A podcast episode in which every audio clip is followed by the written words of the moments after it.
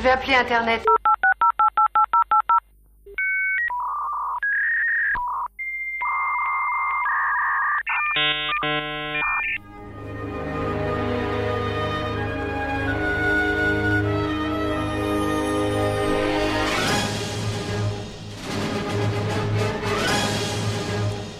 Hackers ouverts, l'émission qui décode.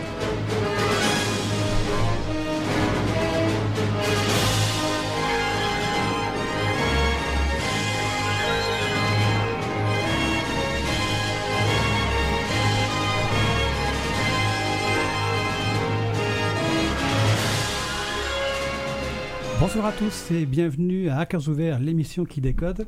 Avec ce soir une équipe un petit peu euh, renouvelée, c'est très bien, ça fait bouger un peu les. On est comme les schtroumpfs, on sait tout faire.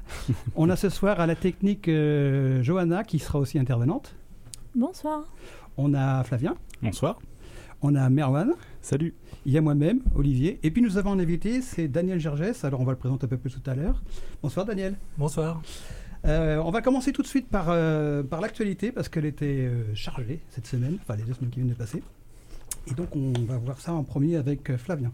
Exactement, ce week-end avait lieu un événement mondial que l'on appelle la Global Game Jam. Alors pour en savoir plus sur ce week-end de folie, je suis allé sur place et j'ai rencontré un des organisateurs, Alexis. Et donc du coup, je lui ai demandé, mais qu'est-ce que c'est que la Global Game Jam?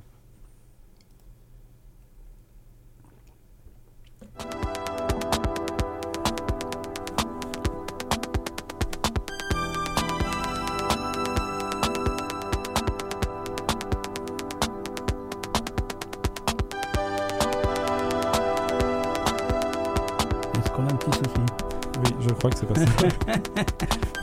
Ça, c'est les aléas du direct. hein. C'était un enregistrement, donc on va le retrouver, vous inquiétez pas. Vous inquiétez pas, on va le retrouver. Euh, bah, pendant ce temps, est-ce qu'on peut demander euh, à Merwan qui nous parle de sa partie euh, Je pense pas qu'on nous entend. C'est- En fait, il y a eu un petit... euh, Bonjour, moi je m'appelle Luc général de la startup Elliott. Euh, Elliott développe une solution qui s'appelle eWaste, qui est un capteur connecté consommant très peu d'énergie, qui peut très facilement s'adapter dans toutes les boîtes qui sont nécessaires au tri et à la gestion des déchets. Alors je m'appelle Alban Poblet. Alors, euh, du coup, on a eu un tout petit souci technique. En même temps, c'est la première fois qu'on testait les, les enregistrements comme ça. Donc, comme, c'est s'améliorer. direct, ça arrive, c'est normal. C'est les aléas du métier. Euh, Est-ce qu'on a moyen de relancer le truc? Ou non la pauvre. Sinon, sinon, je peux en parler tout seul aussi. Alors du coup, euh, pour expliquer un peu ce que c'est que la Global Game Jam, euh, alors c'est un événement auquel j'ai participé un certain nombre de fois. Et euh, le concept concrètement, c'est que dans le monde entier, pendant 48 heures, tout le monde a un thème donné et euh, doit créer un jeu vidéo euh, en 48 heures. Enfin un jeu vidéo, un jeu en tout cas, pardon. Parce que justement, l'idée c'est autant de créer un jeu vidéo qu'un jeu de plateau. L'idée c'est que vous avez 48 heures pour créer quelque chose d'amusant et de fun au possible. Euh, et dans l'idée, du coup, à Rennes, euh, ça fait maintenant 10 ans, c'était la dixième édition euh, ce week-end qu'a eu lieu la Global Game Jam. Et du coup, c'est un événement qui est organisé au Jardin Moderne par l'association Trade Combo et aussi l'In- l'Indie Collective. Et du coup, ah, non, si, on a peut-être le son. On tente.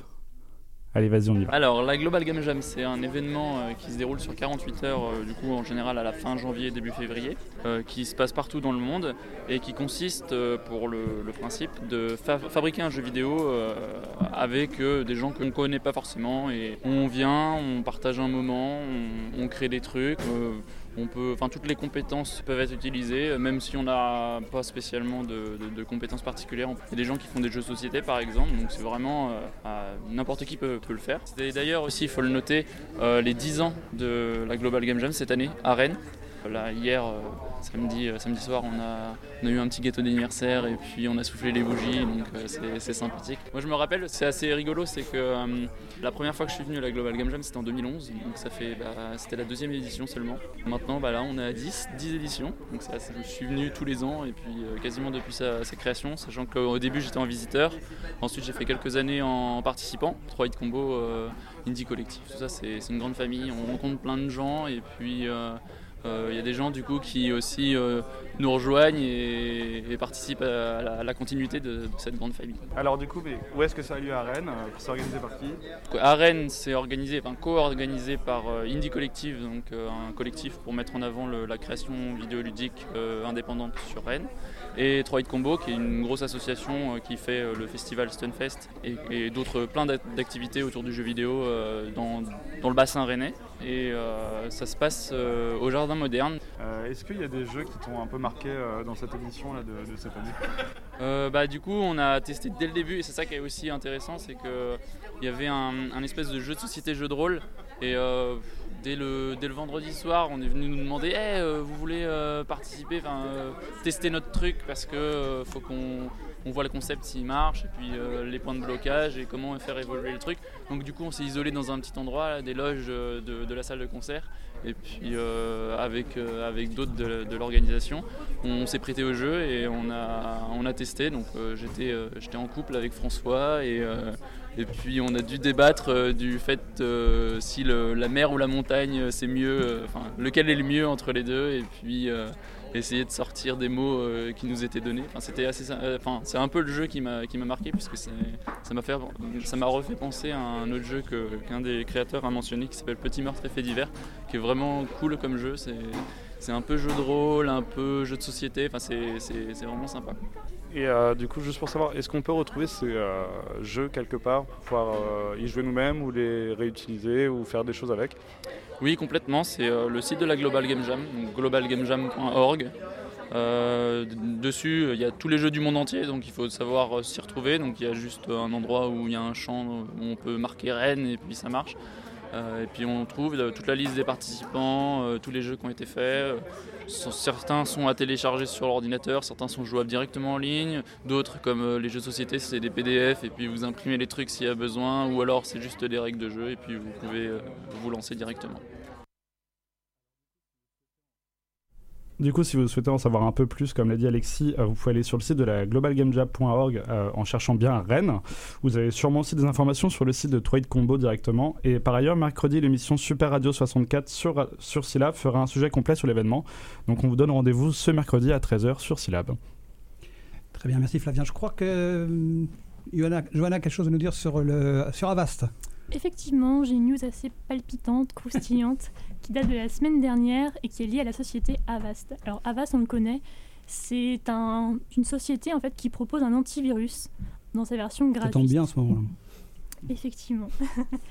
et en fait, on s'est aperçu grâce à deux médias, donc euh, Motherboard, en fait, qui est une filiale liée à Vice, je pense qu'on connaît tous Vice, mhm. et PC Mag, en fait, que ces données, eh bien, elles étaient revendues. Donc chaque recherche, chaque clic, chaque achat sur chaque site. elles sont revendues à qui? À Home Depot, à Google, à Microsoft, Pepsi, McKinsey.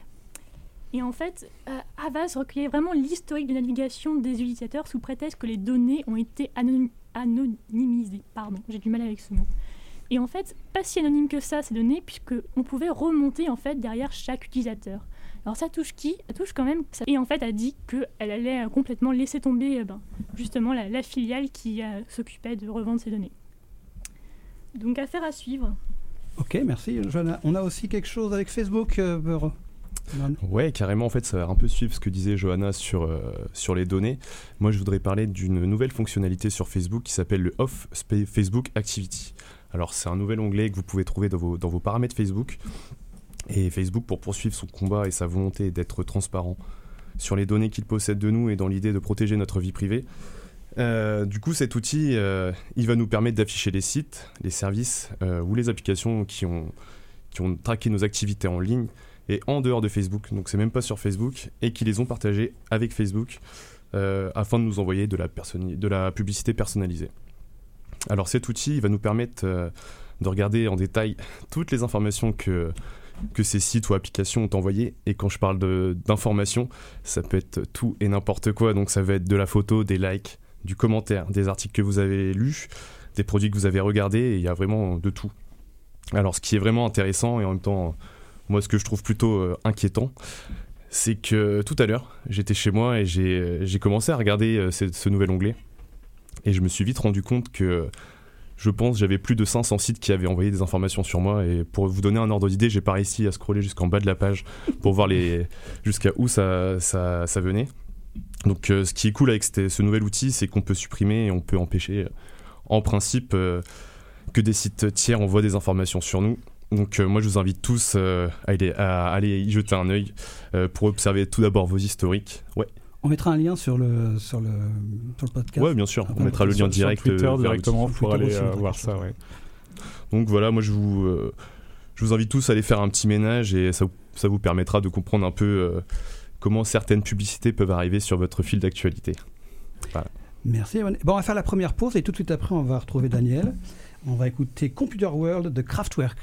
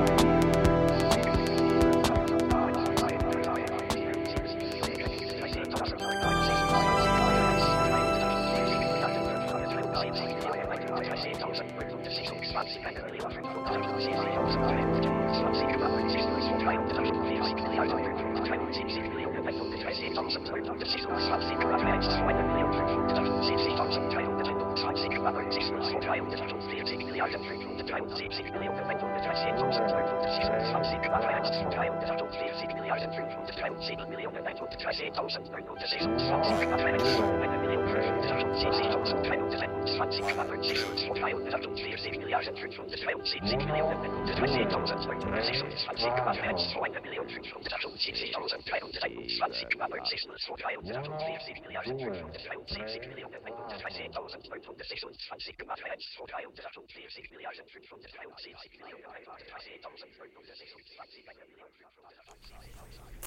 Eh ben nous voilà revenus sur le studio, on a récupéré tous nos petits, tout va bien.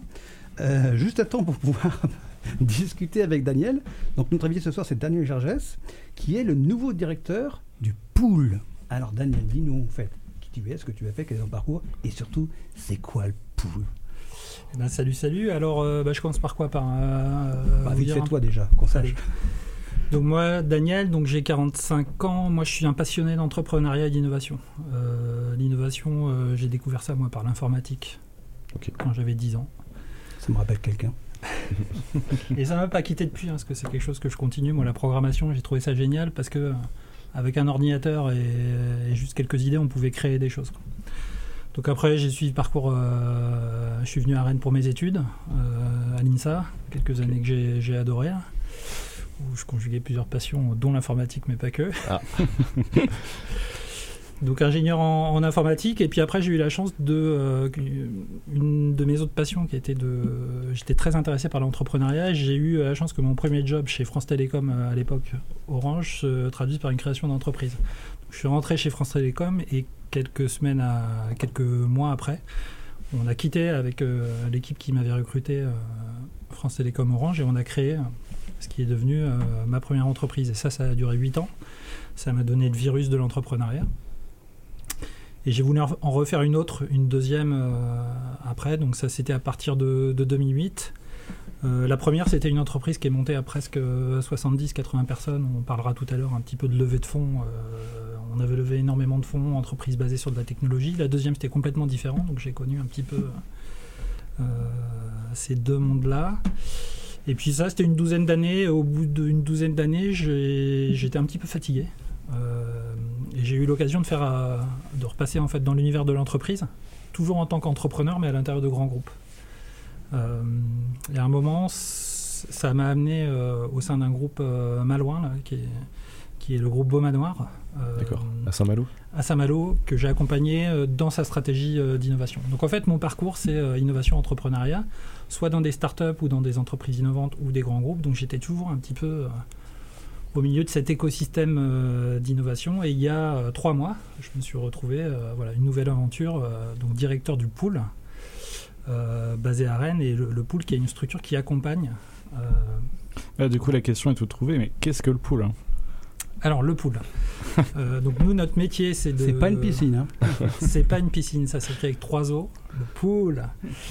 Il y a beaucoup d'eau quand même. notre métier, il y, a un petit, y a un petit sens quand même. Le, le pool, notre métier, nous, c'est d'encourager l'innovation sous toutes ses formes pour qu'à la fin, ça fabrique de l'emploi, en fait. Donc nous, on s'intéresse à... En gros, notre job, c'est de créer un terrain favorable à tous les gens qui veulent innover, qui veulent créer, euh, pourvu qu'à la fin, ça, ça crée de l'emploi. C'est ça la, la, mission du pool. Donc c'est aujourd'hui une équipe de 25 personnes qui est basé dans un super bâtiment qui est le bâtiment du Mabilet euh, à Rennes. À côté du Maï Mitterrand. Exactement. Donc il y a un lieu emblématique hein, de, de l'innovation et dans lequel on a euh, à la fois nos équipes, mais aussi euh, un coworking donc, qui accueille des entrepreneurs, des capacités d'hébergement, etc. Quand tu dis du coup que le pool aide l'écosystème à se développer, c'est concrètement, ça passe par quoi? Alors il y a deux choses en fait. On a d'abord une activité d'accompagnement en direct sur les entreprises. C'est-à-dire qu'on travaille à un instant T avec, par exemple, euh, l'ordre d'idée, c'est entre 150 et 200 entreprises, euh, qui sont soit des entreprises qui sont en train de se créer, soit des entreprises qui sont en train d'accélérer très fort. Et les accompagner, ça veut dire les connaître, comprendre un peu leurs besoins, leur dispenser euh, nos conseils, les mettre en relation avec d'autres acteurs pour qu'elles aillent plus vite. On est aussi opérateur d'un certain nombre de financements euh, à un moment donné qu'on peut mobiliser pour, euh, pour les aider. Donc on a toute une gamme d'outils comme ça. Euh, par exemple, un de ces outils, c'est qu'on est capable d'aller travailler sur des expérimentations pour une entreprise qui aurait créé une offre mais qui n'a pas pu encore la tester à l'échelle sur le territoire. On va essayer de trouver un terrain d'expérimentation, participer au financement de cette expérimentation. Donc voilà, il y a toute une gamme. donc ça, c'est sur l'accompagnement. Et on a une autre activité est qu'on appelle nous l'animation, qui est de se dire au final on n'est pas tout seul, hein, nous, à, s'occuper de toutes les entreprises du territoire. Euh, il y a tout un tas d'acteurs, euh, bah, les universités, les structures de valorisation qui essayent de trouver des travaux des labos. Euh, je pense, même à, je pense même à Incubator qui est directement dans le pool finalement qui accompagne des entrepreneurs. Voilà, qui est dans le même bâtiment que mm. nous et donc il y, a tout un tas de dispositifs d'accompagnement. Donc il y a Incubator, le village by CA mm. ou qui, sont, euh, qui ont chacun leur spécificité euh, et avec qui on travaille. Et, euh, ou des dispositifs comme Offset, par exemple, qui va être mm. qui est l'incubateur de, du groupe Ouest France. et ben nous, on va essayer de, mettre en musique tout ça pour que ce soit le plus simple possible pour les gens qui sont sur le territoire. Donc de, de, les accueillir, de les orienter, et puis de faciliter un petit peu les, les collaborations. Mais euh, du coup, c'est qui qui est euh, derrière le pool? Parce que c'est une structure publique, c'est une structure privée. Euh, comment ça marche en fait concrètement? C'est d'abord une structure publique qui est financée par Rennes Métropole et Saint-Malo Agglomération, mais aussi la région. D'accord. Donc on agit un petit peu sur ce double territoire Rennes-Saint-Malo et en fait tout le, tout le département brétilien. On a aussi une partie de nos financements, entre 30 et 40% qui vient de partenariats privés qu'on a avec des, des, grandes entreprises. Il est question aussi que le pool, c'est un peu la fusion de Rennes Talent et de la French Tech. Tu peux nous en parler? Ouais, alors ça, c'est l'histoire de, c'est l'histoire de, de la structure. Jusqu'à il y a quelques années, il y avait, euh, donc il y avait une structure historique qui était Rennes était ce qu'on appelle le Technopole, donc qui était en, charge d'accompagner les entreprises basées sur de la technologie. Ce qui est une partie en fait des entreprises innovantes. Hein. Il y a des entreprises qui innovent sur autre chose que du numérique ou sans forcément utiliser beaucoup de technologie. Donc, il y avait cette structure qui existait.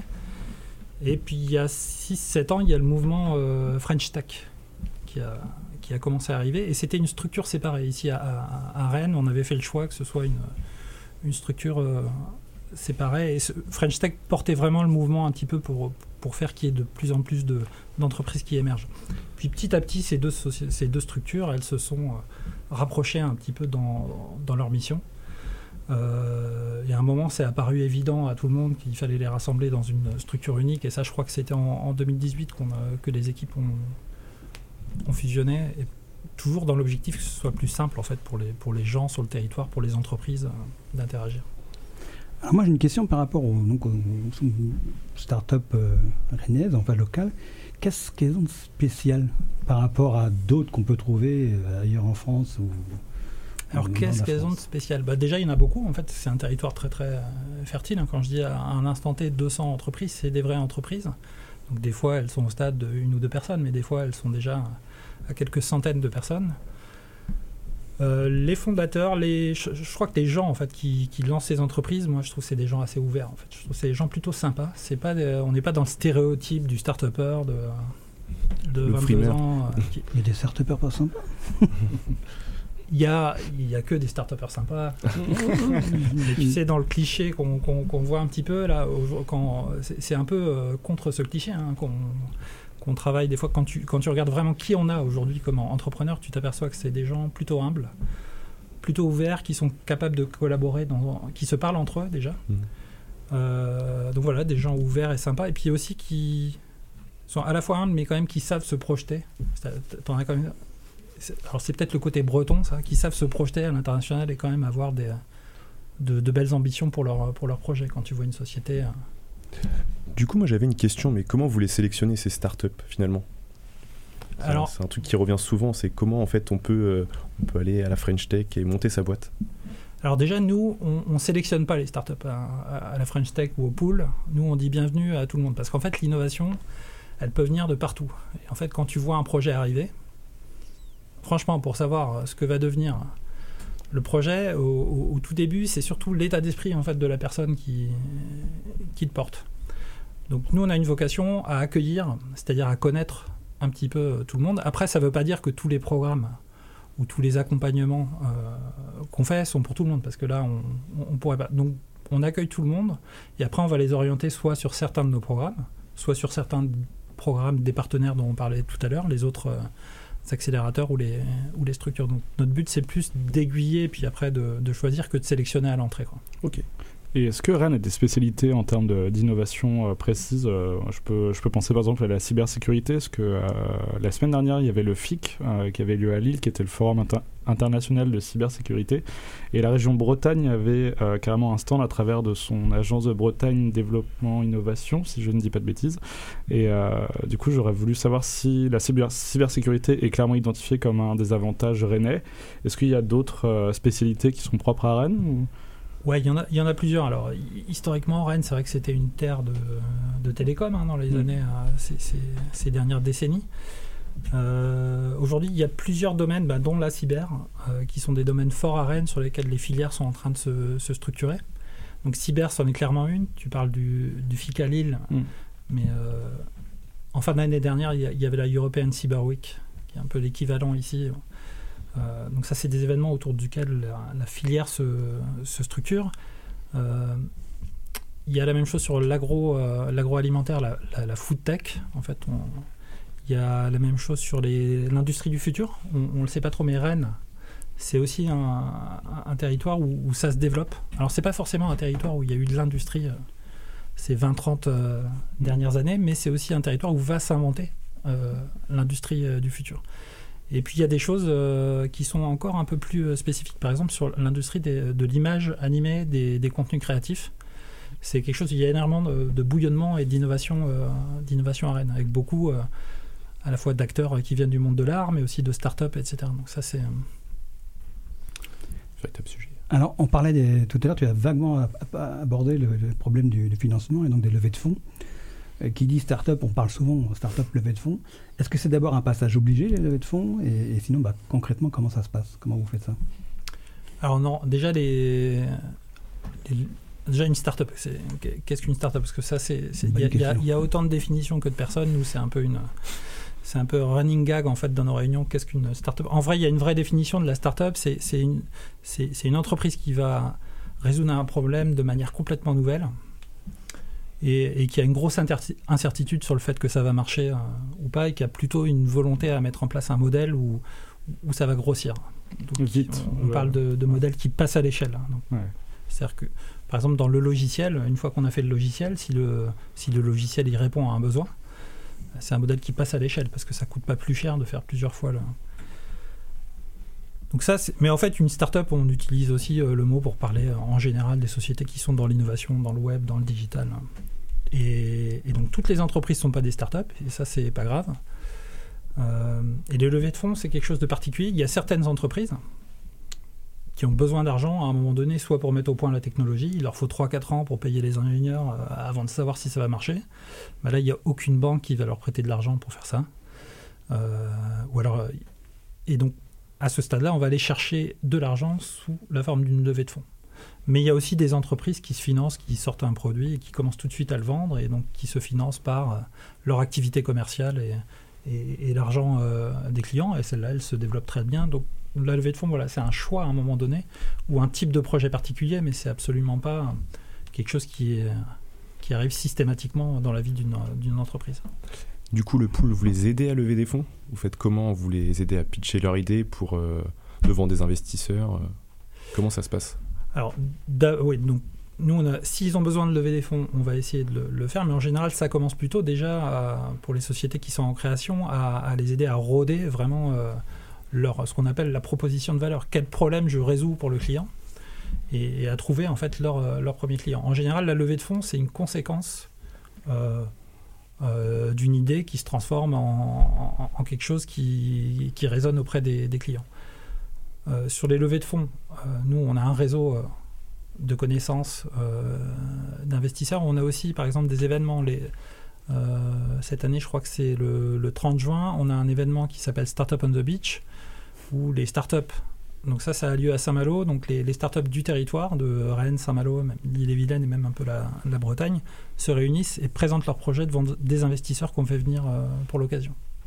Qui ne sont pas forcément de la région de plus en plus, on est en train d'ouvrir. Au début, c'était un événement qui était rennais, qui est devenu Renault, euh, enfin, qui était Renault Malouin, l'île-et-Vilaine, la région, et là, on commence à ouvrir à, d'autres capitales ou d'autres euh, d'autres régions de France. D'accord. Moi, j'ai une question, et euh, c'est une question que je me pose c'est à partir de quel moment une start-up n'est plus une start-up? Quand elle a trouvé un modèle économique viable et elle est stable Ouais, mais est-ce que ça arrive vraiment C'est exactement ça la réponse. C'est-à-dire quand son modèle économique est rodé et qu'elle est dans, dans, et qu'elle a plus trop d'incertitudes. Mais en vrai, les sociétés qui sont dans l'innovation, elles ont tout le temps des nouveaux challenges qui arrivent. C'est-à-dire quand elles ont résolu un problème, euh, soit le monde a changé et elles doivent relancer de nouveaux produits, euh, soit elles ont des concurrents qui arrivent, elles doivent continuer à, se développer. Donc en fait, c'est pas trop. Euh, c'est pas trop une question. Je reviens à, ce qu'on disait au début, c'est aussi l'état d'esprit, hein, l'état d'esprit d'innovation permanente. Le fait de vouloir conquérir le monde, c'est ça? Alors c'est souvent associé à ça, donc euh, souvent en fait quand on parle de start-up, il y a l'ambition euh, qui va derrière. Après des fois c'est conquérir euh, une niche sur un pays, dominer son marché. Alors justement par rapport à ça, il y a dans les start-up il y a, il y a des licornes qu'on appelle. Est-ce que on aura la chance d'en est-ce qu'il y en a déjà? Est-ce qu'on aura la chance d'en voir une ou deux ou trois dans les années qui viennent Des licornes Alors bah les licornes donc sont techniquement, c'est les sociétés qui, par le jeu des levées de fonds, sont valorisées plus d'un milliard euh, d'euros, de dollars. C'est pour ça que je posais la question s'il y avait d'autres investisseurs qui arrivaient. Donc, on a aujourd'hui des belles sociétés qui pourraient devenir des licornes demain. Une société donc il y en a des, des, connus, par exemple comme Klaxoon, en fait, qui fait partie de ce qu'on appelle le Next 40. Donc c'est les 40 sociétés de croissance.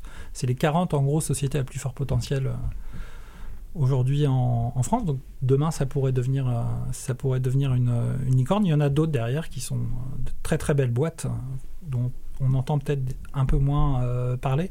Une boîte aujourd'hui comme Ariad Next, par exemple, qui fait de la sécurisation de documents électroniques.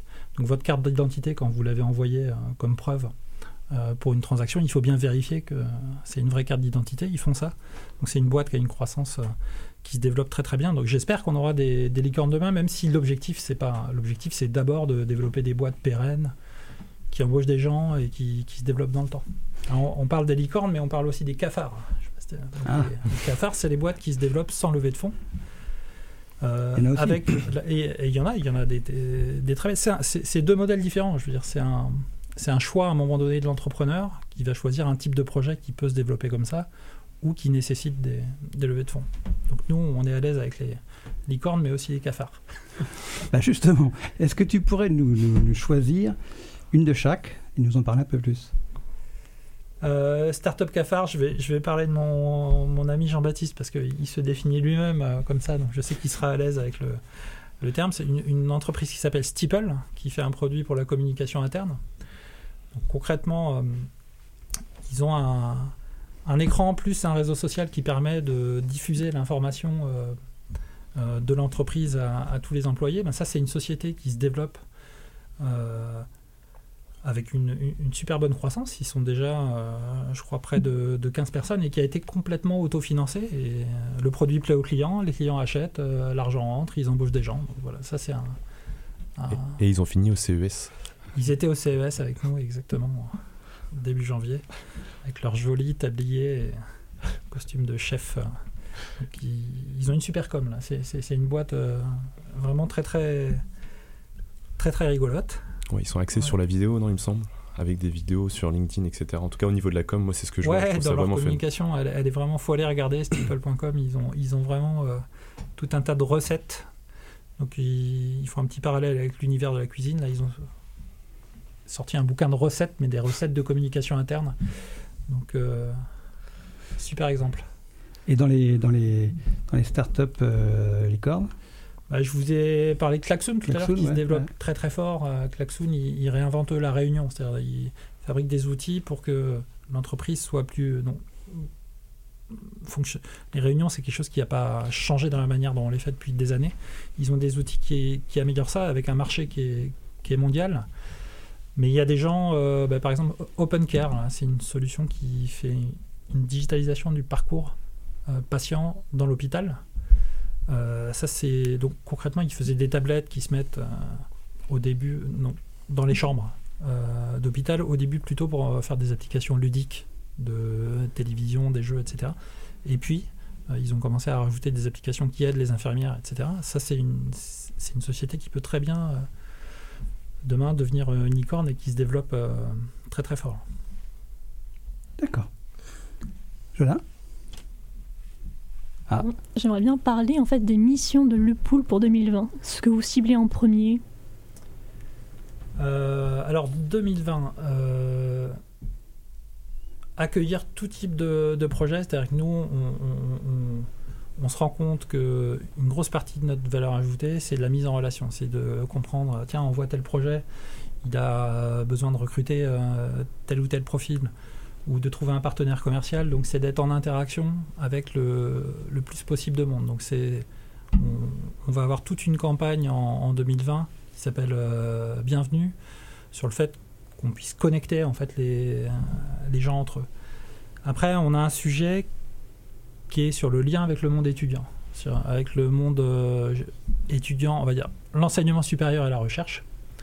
On se rend compte qu'il y a encore plein de choses à aller chercher euh, dans les labos, dans les structures qui, qui fabriquent en fait toute cette, euh, on appelle ça les structures un petit peu de, valorisation, les centres de recherche. Donc c'est à la fois de la sensibilisation pour donner envie de, encore plus envie de créer aux chercheurs, aux étudiants, etc. Et puis de participer à certains programmes. Par exemple, il y a un, programme qui est en train de se lancer qui s'appelle Station B, qui est le futur incubateur étudiant multi-école, donc qui va rassembler l'INSA, Rennes Centrale Supélec et une dizaine d'établissements. Donc voilà, ce sujet enseignement supérieur et la recherche, c'est un gros axe chez nous. Et puis je parlais tout à l'heure de euh, des expérimentations, c'est aussi un, quelque chose sur lequel on veut accélérer. À un moment donné, on, se rend compte que ce qui aide vraiment euh, une entreprise, c'est le moment où elle va trouver ses premiers clients et tester en vrai euh, dans la rue. Donc ça, on, va muscler notre offre sur cette partie expérimentation. Mais du coup, cette partie expérimentation, elle passe par quel biais un peu précis? C'est-à-dire que vous aidez les entreprises à expérimenter grâce à vos équipes ou vous les accompagnez autour de cette idée-là alors en fait, il y a, deux éléments, euh, trois j'ai envie de dire. D'abord, on détecte des besoins, c'est-à-dire que via notre activité d'accompagnement, on va détecter, tiens, où on va nous demander, hein, on va nous solliciter, cette entreprise, euh, elle a mis au point quelque chose qui est canon, maintenant il faudrait le tester, euh, tester dans la rue. Là, on va essayer de trouver un terrain d'expérimentation, donc via des partenariats avec les collectivités, avec des grandes entreprises, avec des écoles. Avec vous, mmh on pourrait imaginer ça. Donc on a un réseau de gens qui vont nous offrir des, terrains d'expérimentation. Et après, on a un outil de financement aussi. C'est-à-dire qu'on opère au pool un fonds d'expérimentation qui nous sert à mettre de l'argent sur cette expérimentation sous forme d'avance remboursable pour réduire le coût au démarrage et réduire le, réduire le risque. Et du coup, financé à moitié-moitié, je suppose, par du public privé, un peu comme le reste du pool. Alors, c'est pas moitié-moitié, mais il y a effectivement des fonds euh, qui viennent de, de Rennes-Saint-Malo et, des fonds de partenaires, euh, euh, comme par exemple le, Crédit Mutuel, qui injecte des fonds, ou Enedis qui, qui, viennent contribuer dans, dans ce fonds. Mais c'est pas moitié-moitié. Mais... D'accord. Mm. Ok. Je serais bien revenu sur Station B parce que je pense que j'ai pas tout compris. Ça arriverait quand à Rennes, ça, du coup? Alors Station B, euh, donc le projet il est naissant, il a été annoncé en, fin d'année dernière. Euh, je pense que ça va arriver euh, assez vite dans les mois qui viennent, sachant qu'il aura une incarnation dans, un futur bâtiment, ça ça va prendre du temps, mais le projet lui-même va commencer à naître dans les prochains mois. En tout cas, on, on y travaille. Ok. Eh ben Daniel, merci. C'était super intéressant. Eh ben, merci à vous. Tu reviendras, j'espère, nous revoir euh, dans un an, dans deux ans, pour euh, aller plus loin dans, l'action, nous expliquer ce qui se passe. Euh, nous, on va se, se, se, quitter quelques secondes, histoire de souffler un peu. On va écouter Charles de Gaulle, alors pas le, le grand, mais Gaulle G-O-L, avec Technicolor.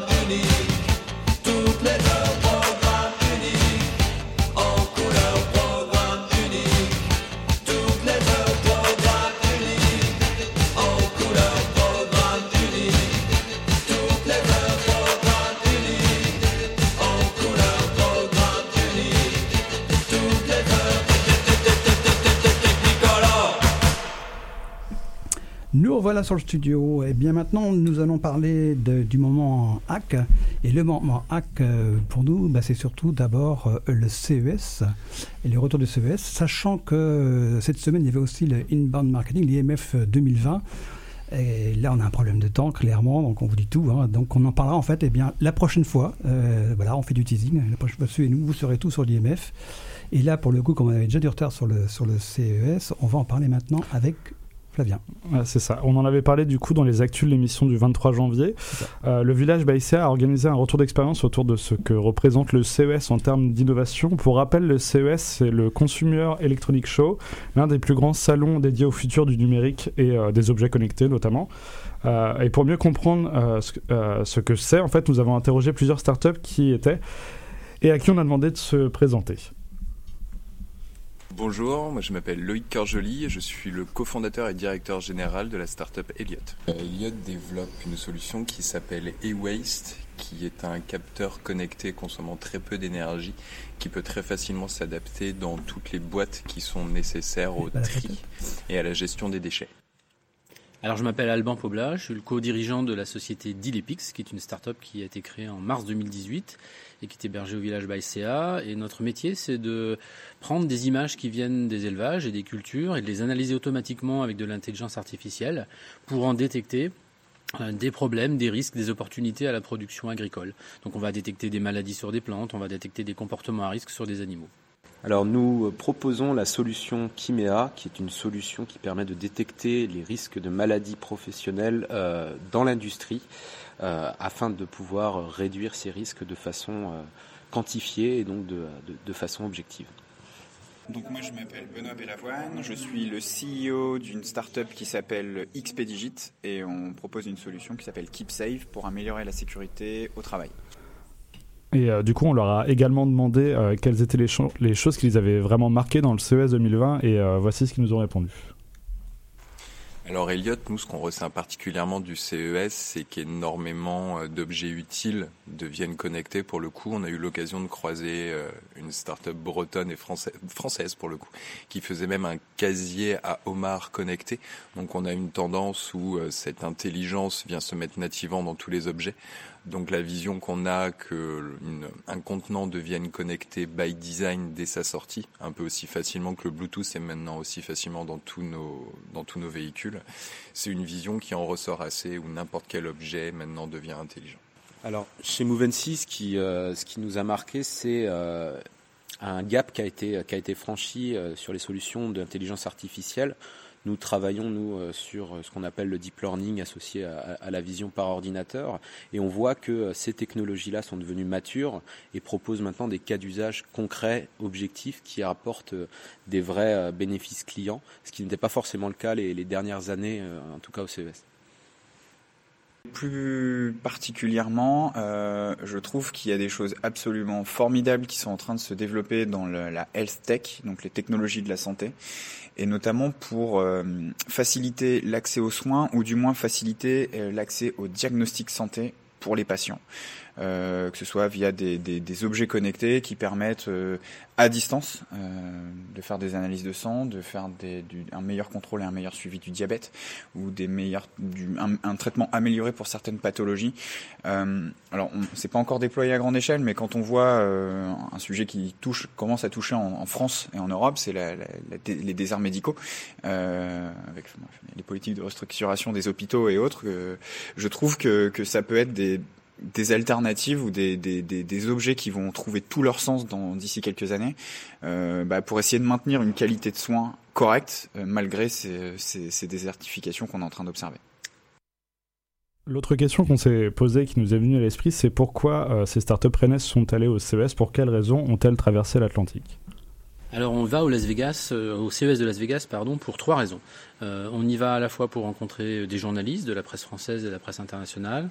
On y va pour rencontrer aussi des investisseurs, à la fois français et internationaux, et pour rencontrer des clients.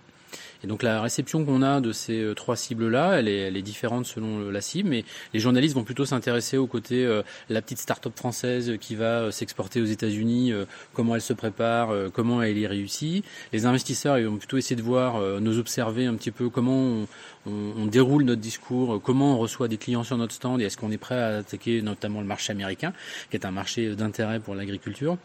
Et puis euh, les clients, ils sont plutôt là pour comprendre quelle est la valeur ajoutée qu'on pourrait leur apporter.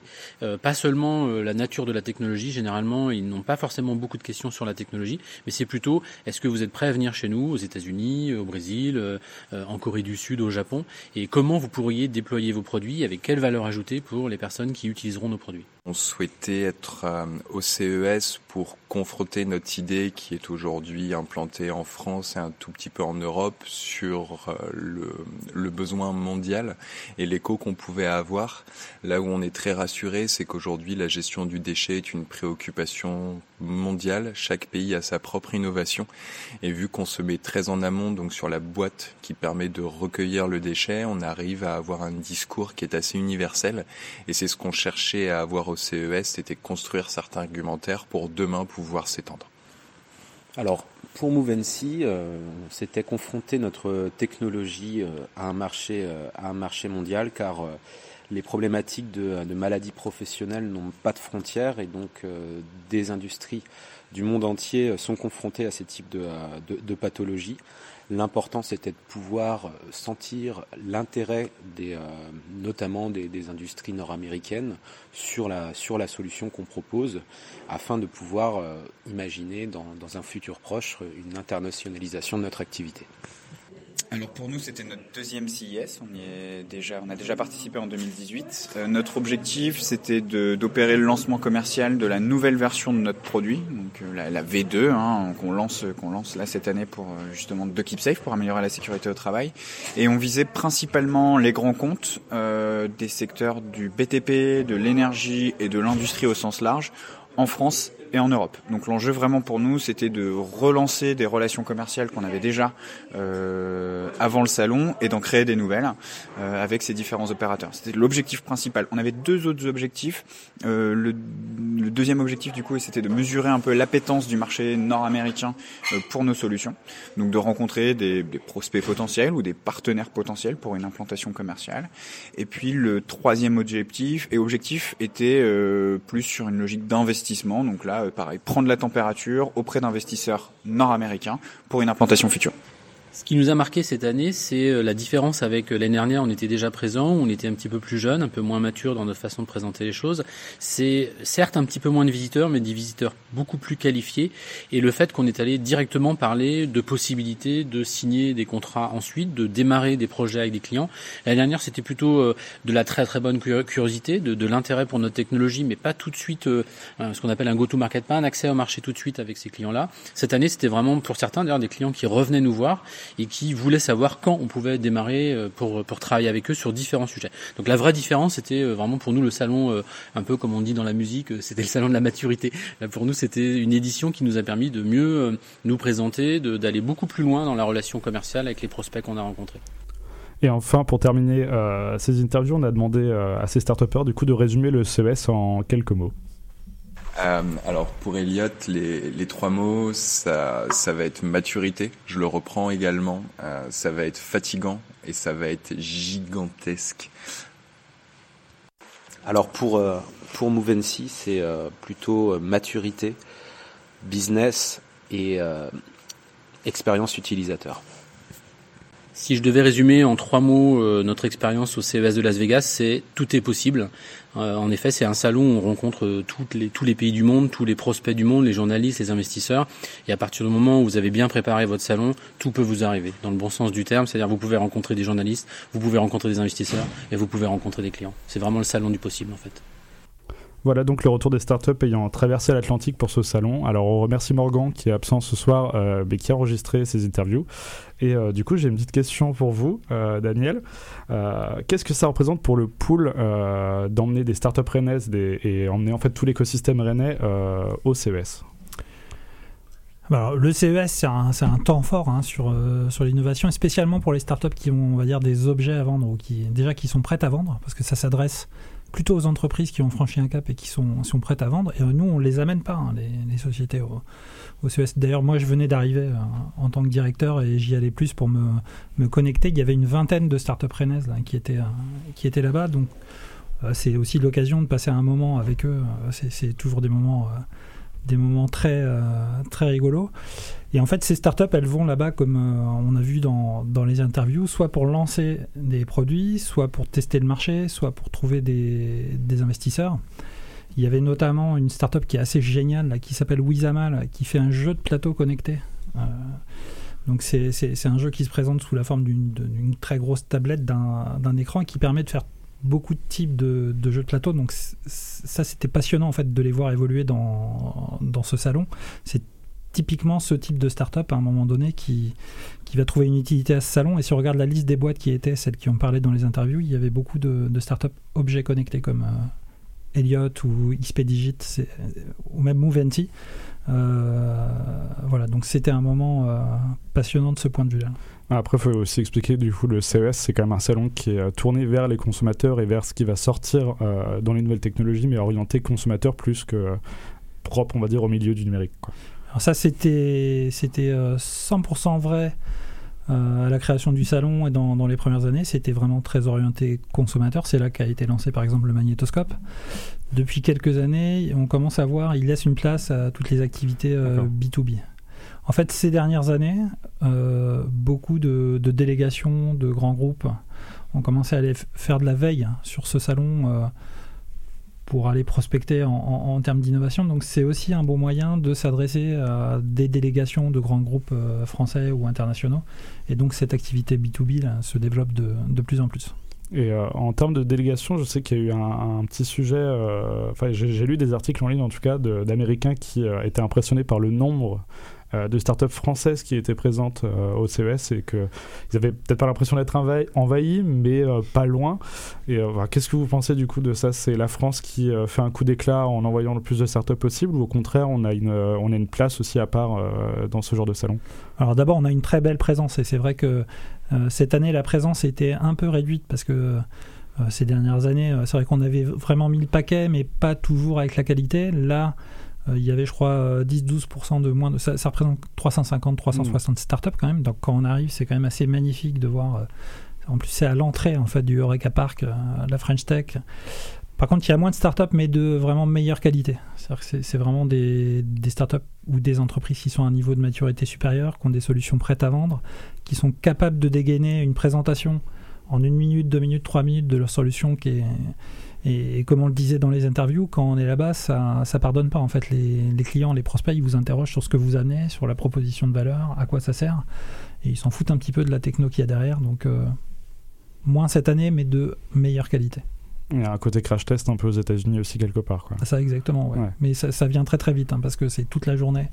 Ça dépote. Ils il n'y a, pas le choix en fait. D'où le côté fatigant qui a été dit euh, dans les trois derniers mots euh, de l'interview. Fatigant pendant le salon, puis grosse préparation avant. Hein. C'est-à-dire que ça, ça, ça, enfin, vous pouvez pas aller au, au CES comme ça sans, en mode complètement improvisé. Il faut, faut, préparer ça quelques mois à l'avance. C'est un, mm, un vrai boulot. C'est ce qu'il faut retenir, c'est qu'il ne faut pas aller au CES euh, les mains dans les poches. Quoi. Exactement. Eh ben merci à toi, merci à Daniel aussi pour ce, ce retour d'information. On va se quitter, c'est déjà la fin. On se retrouve dans 15 jours sur euh, CELAB pour l'émission Hackers ouverts. Et on se, on, euh, on, se, on, se, dit au revoir sur la chanson Computer Sourire d'Alexander Robotnik. Merci à tous.